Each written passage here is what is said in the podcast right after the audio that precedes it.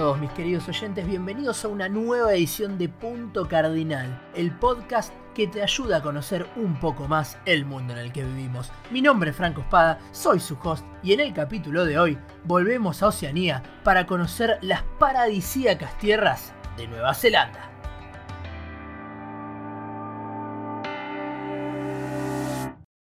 Hoy volvemos al continente oceánico, volvemos a la región de Polinesia para charlar de la otra gran nación que tiene Oceanía. Ya al final de la temporada pasada hablamos de Australia y hoy vamos a estar hablando de, si se quiere, su hermano menor. Hoy vamos a estar hablando de el reino de Nueva Zelanda, o mejor dicho, Aotearoa, como se dice en maorí, la tierra de la nube blanca que ese es el otro nombre que le dieron los maoríes a Nueva Zelanda, haciendo referencia a lo que ya vamos a ver que es su clima muy muy húmedo. Pero arranquemos con el episodio de hoy. El reino de Nueva Zelanda es un país que se encuentra en el Océano Pacífico, en la parte más occidental de la Polinesia, esta región de Oceanía que ya tocamos cuando hablamos de Tonga en la temporada pasada. El territorio principal de Nueva Zelanda se divide básicamente en dos grandes islas, la llamada Isla Norte y la Isla Sur. Además de estas dos islas principales, digamos, el reino tiene soberanía sobre la isla Stuart, las islas Chatham, el archipiélago de Tokelau y también tiene colonias que son las islas Cook y Niue, además de la reclamación de un territorio antártico. Nueva Zelanda es uno de los países más aislados del mundo, de hecho no comparte frontera directa con ningún país y su país más cercano es Australia, a 2.000 kilómetros hacia el oeste. Si vamos hacia el norte podemos encontrar a Tonga, a Fiji o a Nueva Caledonia. Si vamos hacia el sur, bueno, en algún momento nos vamos a topar con la Antártida. Y si vamos hacia el este, en algún momento nos vamos a topar con Chile. En Nueva Zelanda viven 4.7 millones de personas. Su capital es Wellington, en la isla norte, pero su ciudad más poblada, también en la isla norte, es Auckland. Al igual que otros países de la Commonwealth que hemos visto acá como Canadá o Australia mismo, Nueva Zelanda es una monarquía parlamentaria, es decir, que su jefe de Estado es la reina de Inglaterra, además de tener una gobernadora general que es la representante de la reina en el país, pero con muy poco poder político, ya que son gobernados por su primer ministro que lo eligen ellos. Su moneda oficial es el dólar neozelandés y sus idiomas oficiales son el inglés, que es por lejos el idioma más hablado en su país, el maorí y el lenguaje de señas de Nueva Zelanda. Y una vez que tenemos la introducción al país, podemos ir de lleno a su geografía que créanme no va a decepcionar a nadie.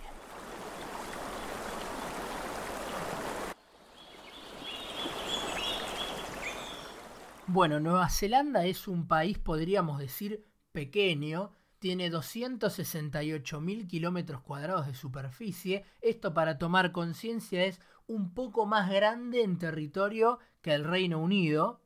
Como dijimos, está conformado por estas dos islas principales, la sur siendo la más grande de estas dos, pero también la menos poblada, y estas dos islas están separadas por el estrecho de Cook, que mide 22 kilómetros. A pesar de su territorio terrestre no ser tan grande, hay que aclarar que también posee una zona económica exclusiva, esto es el territorio marítimo en el cual un país es soberano, eh, de 4 millones de kilómetros cuadrados. Desde el punto de vista geológico, tenemos que decir que Nueva Zelanda forma parte, era la parte más elevada del continente de Zelandia, que es un continente que quedó hundido, está, por eso los océanos de Nueva Zelanda son muy bajos, porque es todo este continente de Zelandia que quedó hundido, y Nueva Zelanda es la única parte que quedó en la superficie. Esta parte se encuentra en el límite de la placa del Pacífico y la placa indoaustraliana. Esto hace que las islas de Nueva Zelanda sean muy montañosas, sean activas volcánicamente, pero que también nos dejen hermosas montañas y hermosos fiordos que generan también ese hermoso paisaje que vemos en fotos o películas de Nueva Zelanda. Las más altas de estas montañas son los Alpes del Sur, en la isla sur, donde se encuentra el Monte Cook, el punto más alto de la isla, a 3.750 metros sobre el nivel del mar. Nueva Zelanda también cuenta con diversidad de ríos y lagos, entre estos se destaca el lago Taupo, que es el más grande del país, en la isla norte. Y hablando de agua, ¿por qué no pasamos a hablar de su clima? El clima de Nueva Zelanda es un clima templado y muy, muy húmedo, de ahí su nombre de la tierra de la nube blanca. Llueve bastante en Nueva Zelanda, sobre todo en la isla norte, sobre todo en Auckland, que es donde más gente vive. No obstante, el país no es frío, sino que por un tema de latitud debería ser calor, pero las corrientes oceánicas del sur refrescan el país, haciendo que finalmente sea un clima templado pero húmedo. Lógicamente, por una cuestión de latitud, la isla norte es más calurosa que la isla sur, es ahí en la isla norte donde están las mejores playas, y también es esta gran cantidad de lluvias la que genera la enorme biodiversidad de Nueva Zelanda y los hermosos paisajes verdes que vemos en el país, ya que tiene una enorme cantidad de flora y flora única, ya que el 82% de las plantas nativas de Nueva Zelanda son endémicas. Entre sus bosques podemos destacar diversos bosques de caurís y hayas del sur, árboles nativos de Nueva Zelanda, y entre su fauna podemos encontrar geckos, podemos encontrar huetas que son como unos grillos del tamaño de una rata que no me gustaría encontrar, podemos encontrar murciélagos que son los únicos mamíferos nativos de la isla, pero también en el marco de los mamíferos marinos podemos encontrar lobos marinos y la mitad de las especies de cetáceos del mundo las podemos encontrar en los mares de Nueva Zelanda. Pero si hablamos de su fauna, tenemos que hablar sí o sí de sus aves, con una enorme diversidad de aves, muchas de ellas endémicas, entre las que destacan el cacapó, el tacajé, varias especies de aves que han sido extintas con la llegada de los humanos, que vamos a ver que los humanos llegan en un periodo bastante reciente a Nueva Zelanda. Por ejemplo, el moa, que es como un primo del ñandú, es como un ñandú pero más grande, que terminó siendo extinto por la cacería humana y por supuesto el ave nacional de Nueva Zelanda, ese nugget de pollo con plumas y pico, estamos hablando por supuesto del kiwi. Y para finalizar la sección de geografía tenemos que decir que Nueva Zelanda es un país modelo en términos ecológicos, ya que no solo tiene gran cantidad de parques nacionales, sino que posee amplios proyectos y muy exitosos de reforestación. Y dicho esto, ¿por qué no pasamos a la historia?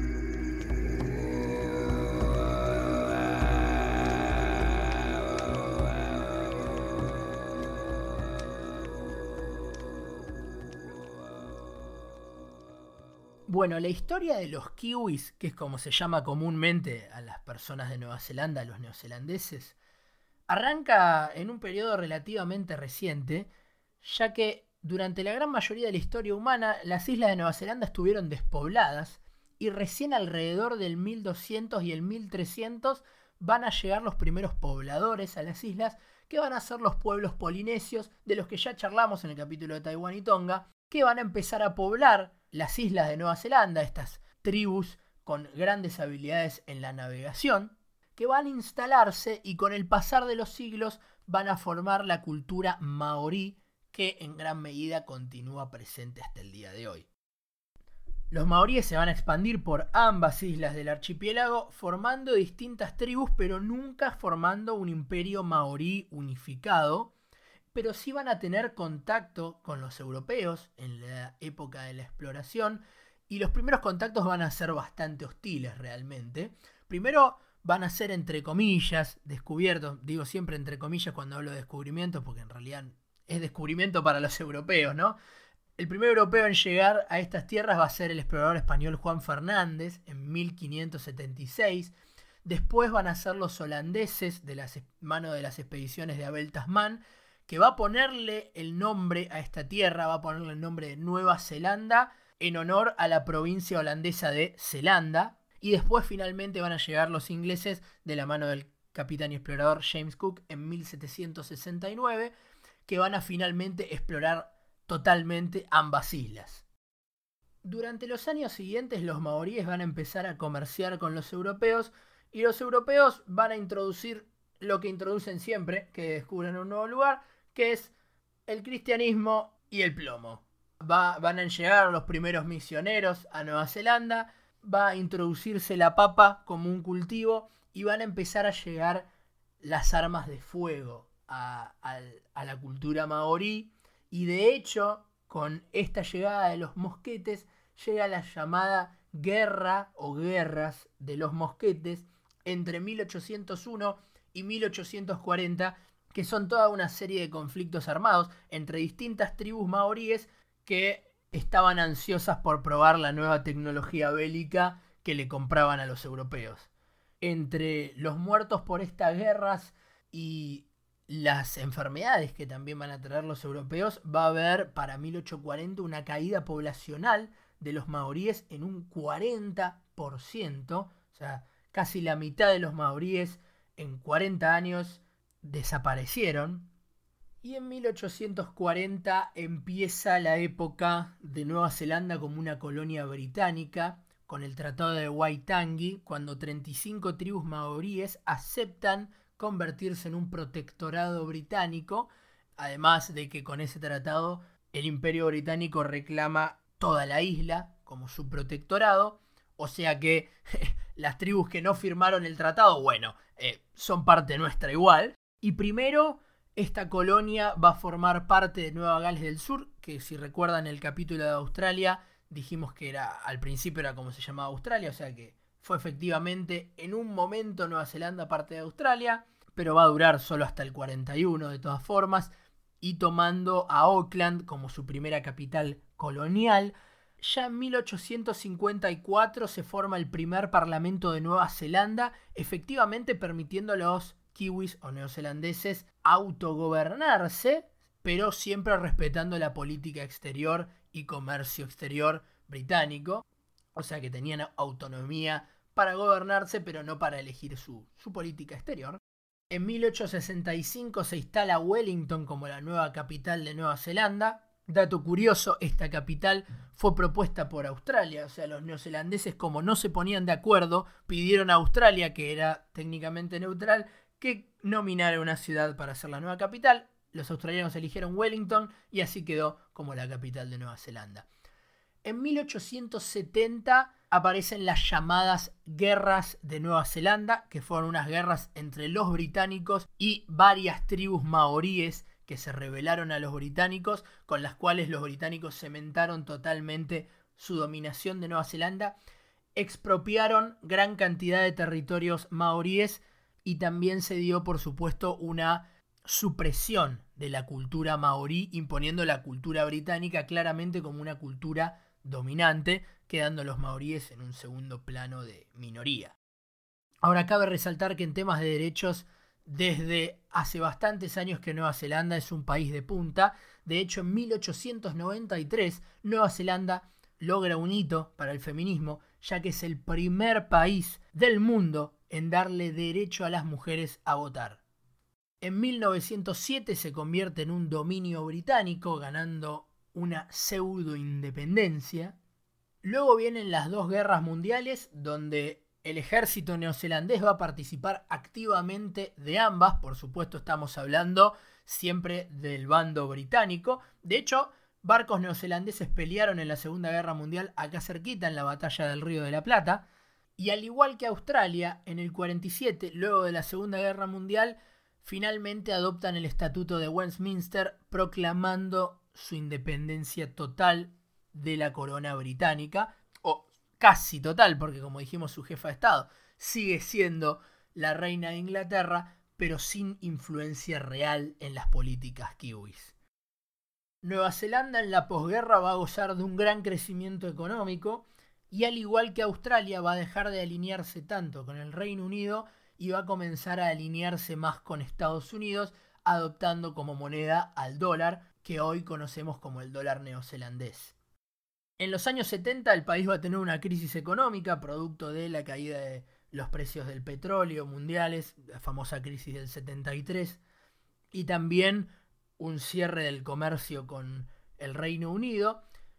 Pero a partir de los años 80 va a haber una gran reforma liberal, tanto en términos económicos, de liberalizar la economía de mercado, como en términos sociales, ya que en los años 80 en Nueva Zelanda se da un resurgimiento de la cultura maorí, que como dijimos había quedado como una minoría, y este proceso va a dar un gran crecimiento económico en Nueva Zelanda que sigue viviendo hasta el día de hoy.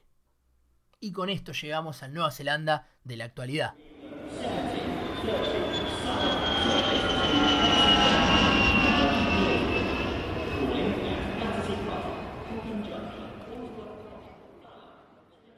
Hoy por hoy Nueva Zelanda forma parte de gran cantidad de tratados internacionales. Como dijimos al principio del episodio, forma parte de la Commonwealth, que es toda esta mancomunidad de países alineados con Inglaterra, que eran colonias británicas, como Australia, Canadá, Uganda, varios países de la Commonwealth hemos tenido acá. También forma parte del Foro de Islas del Pacífico, de hecho tiene una gran cantidad de influencia diplomática y comercial en el resto de países de Oceanía ya que mantiene muchos vínculos culturales por la cultura polinesia de maorí con países como Fiji o Tonga. También forma parte del Foro de Cooperación de Economía Asia y Pacífico y también forma parte de ENSUS, que es esta alianza militar entre Australia, Nueva Zelanda y Estados Unidos. En la actualidad Nueva Zelanda goza de una economía de mercado muy próspera, está en el puesto número 51 de países en términos de PBI, pero en el puesto número 22 en términos de PBI per cápita. Esto significa que los kiwis gozan de un alto nivel de vida en varios indicadores, no solo en ingresos, sino también en calidad de vida, y hace que el país sea un destino muy atractivo para la inmigración. Su éxito comercial deviene en gran parte de las exportaciones. La mitad de las exportaciones de Nueva Zelanda vienen de la ganadería, la agricultura y la pesca, principalmente carne, lana y frutas, y sus mayores socios comerciales son Estados Unidos, Japón, China, el Reino Unido y Australia. Pero si tenemos que destacar un sector como el más importante de la economía neozelandesa, son los servicios, entre los cuales también podemos incluir el turismo, que está creciendo rápidamente en la época actual a un 2% anual y tiene un 10% de la población trabajando en la industria del turismo. Toda esta gran industria turística se debe, como dijimos antes, a los hermosos paisajes montañosos y también de playa. Y en términos energéticos, también tenemos que decir que es un país con una enorme cantidad de energía renovable, ya que el 83% de toda la energía que consume Nueva Zelanda proviene de fuentes renovables y verdes, principalmente la hidroeléctrica. Pero vamos a hablar un poco de los neozelandeses, porque étnicamente son bastante diversos. Un 79% de los neozelandeses se reconoce como étnicamente europeo o blanco, un 14% se reconoce como maorí, un 9% proviene de países asiáticos, principalmente de China, y después hay un 7% que proviene de otras islas del Pacífico, de otros pueblos polinesios, y finalmente un 1% que es variado de otros países. Ahora, un dato importante de la población maorí es que solo un tercio de toda la población maorí habla el idioma maorí. Por eso decía que el inglés es el idioma más hablado, porque no solo hay más blancos europeos que hablan inglés, sino que los propios maoríes, hay una gran cantidad de maoríes que, por más que sepan algunas palabras, no saben hablar con fluidez el idioma maorí. En términos religiosos, hay una gran cantidad de no religiosos, un 35% de la población, y la religión mayoritaria es el cristianismo con un 55%. Cabe destacar que también hay algunas minorías budistas, musulmanas e hinduistas. Y para cerrar, hablemos un poco de la cultura kiwi, la cultura neozelandesa. Bueno, la cultura neozelandesa es una fusión de la cultura maorí polinesia con la cultura británica. Esto lo vemos, por ejemplo, en su cultura musical, donde tenemos mucha influencia de géneros occidentales con folclore maorí. Lo vemos también en su cultura gastronómica, donde tenemos platos, por ejemplo, como el fish and chips, que es un plato tradicional inglés y es muy muy popular en Nueva Zelanda, pero también tenemos platos maoríes como el hangi, que es carne con vegetales que vos la metés en un pozo de tierra con piedras al rojo vivo, lo tapás y dejas que se cocine todo ahí adentro. Y también esta, esta mezcla la vemos en los deportes. En términos deportivos, Nueva Zelanda es un país con gran cantidad de medallas en los Juegos Olímpicos, 120 medallas, donde se destacan principalmente todos los deportes acuáticos, claro, es una isla y encima con gran cantidad de lagos. La mayor cantidad de medallas las tienen en remo, vela y piragüismo, pero sin embargo, el deporte más popular con diferencia en Nueva Zelanda es el rugby, donde se destaca sobre todo su selección, los All Blacks, probablemente la selección más exitosa de rugby en el mundo. Ganaron tres mundiales de rugby y también su equipo es muy famoso por realizar el haka, que es ese baile tradicional maorí que hacen antes de cada partido. Aunque también hay algunos deportes minoritarios que hay que destacar, que son populares en Nueva Zelanda, como la caza deportiva, la pesca deportiva o el montañismo. De hecho, la primera persona en subir al monte Everest fue un neozelandés. Y también hay una menor popularidad por el fútbol. Su selección de fútbol, los All Whites, jugaron dos mundiales de fútbol. Y también es muy popular el netball o la pelota al cesto, que es el deporte más popular entre las mujeres. Y con esto terminamos los grandes de Oceanía. Después, cuando volvamos a este continente, vamos a tocar el resto de varias islas que nos quedan en este continente. Y con esto llegamos al final del capítulo de hoy. Recuerden que pueden compartir este episodio en su plataforma de podcast favorita. Nos haría un enorme favor. Que también pueden seguir a Punto Cardinal en su Instagram, punto cardinal.geo o en mi Instagram o Twitter, arroba franco del espada en ambos. Y con esto nos despedimos y nos vemos la semana que viene.